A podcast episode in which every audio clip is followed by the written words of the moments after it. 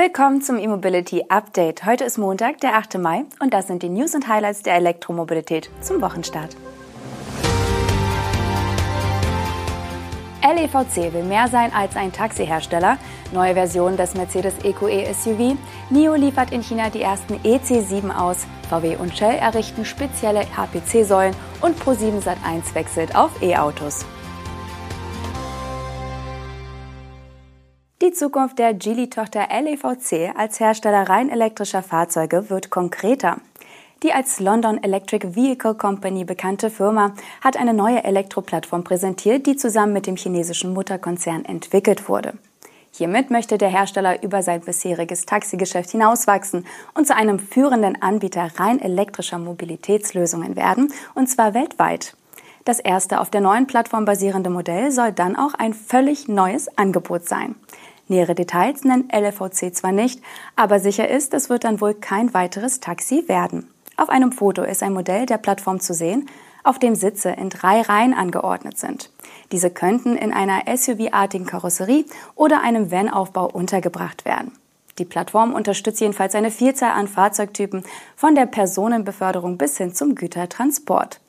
So gibt es drei unterschiedlich große Akkus mit einem Energiegehalt von 73, 102 oder 120 Kilowattstunden für Reichweiten von bis zu 700 Kilometern. Zweieinhalb Jahre hatte Geely mit LEVC an der Plattform gearbeitet. Es ist denkbar, dass diese auch bei anderen Konzernmarken eingesetzt wird.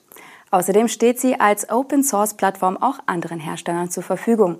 Bisher bietet LEVC das London Taxi TX und den davon abgeleiteten Kleintransporter VN5 an. Das Duo kann zwar rein elektrisch fahren, hat aber auch einen Verbrenner als Range Extender an Bord. Zuletzt war durchgesickert, dass LEVC den Verbrenner hinter sich lassen und zu einem Hersteller reiner Elektrofahrzeuge werden wird.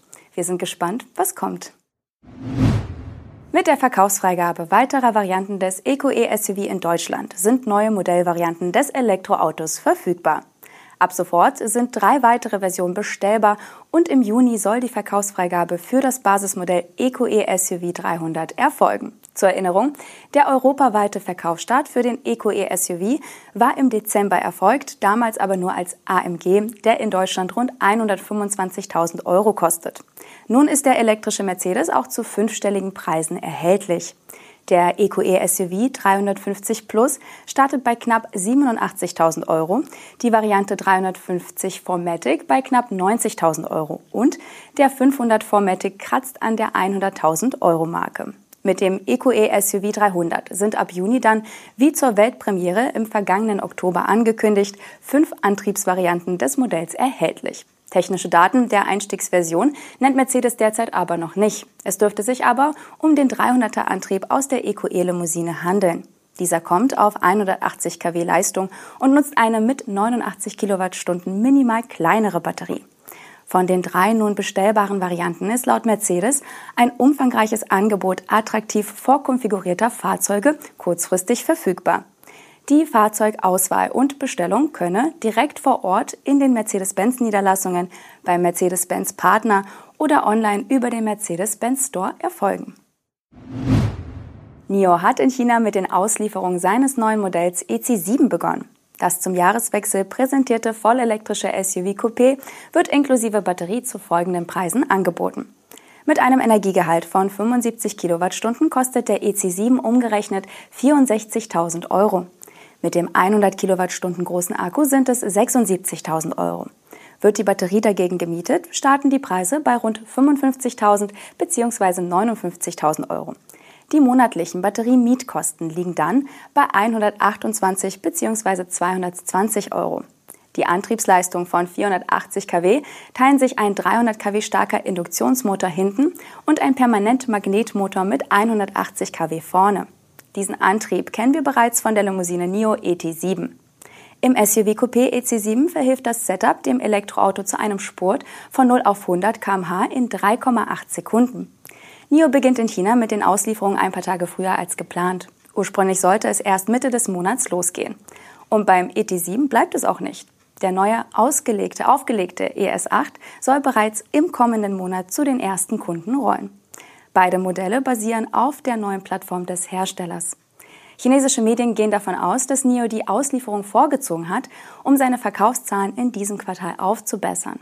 Im März hätte NIO zwar mehr Fahrzeuge ausgeliefert als im Vorjahresmonat, aber rund 2000 weniger als im Februar.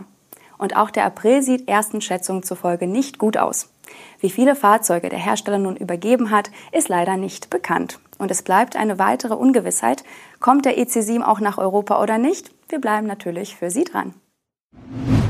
Volkswagen und Shell Deutschland haben in Göttingen die erste Flexpol-Ladestation an einer Shell-Tankstelle in Betrieb genommen. Wenn der Probeeinsatz erfolgreich ist, könnten weitere Exemplare der batteriegestützten HPC-Säule in Europa entstehen. Die Flexpol-Ladesäulen der Volkswagen-Tochter Elli bieten bis zu 150 kW Ladeleistung und können dank des integrierten Batteriesystems direkt an das Niederspannungsnetz angeschlossen werden. Üblicherweise werden Schnelllader dieser Leistungsklasse über eine Trafostation an die Mittelspannung angeschlossen, was zusätzliche Baukosten und Genehmigungen von den jeweiligen Netzbetreibern nötig macht. Der Aufbau solcher Ladesäulen mit Batteriespeicher, wie sie jetzt in Göttingen entstanden sind, sollen daher deutlich schneller erfolgen können. Die 150 kW Peak-Leistung der Flexpole-Säule werden im Betrieb aus der integrierten Batterie gepuffert. Selbige wird nach einem Ladevorgang wieder per Niederspannung nachgefüllt, bis das nächste Elektroauto mit einem Ladevorgang beginnt. Mit diesem Ansatz ist die VW-Tochter Elli freilich nicht alleine. Nach einem erfolgreichen Testbetrieb in Göttingen wollen Shell und Volkswagen die Flexpuls sukzessive im Tankstellennetz von Deutschland und weiteren Ländern Europas ausrollen. Konkrete Ausbauziele werden aber noch nicht genannt. Der Medienkonzern Pro7 Sat1 bestellt für seine Dienstwagenflotte ab sofort nur noch Elektrofahrzeuge. Abgeschlossen wird die sukzessive Umstellung des Fuhrparks nach aktueller Planung im Jahr 2027. Dann soll der letzte Verbrennerdienstwagen von Pro7 Sat1 ersetzt sein. Fahrzeuge mit Verbrennungsmotor machten zuletzt 47 Prozent aller betrieblichen CO2-Emissionen des Medienkonzerns aus.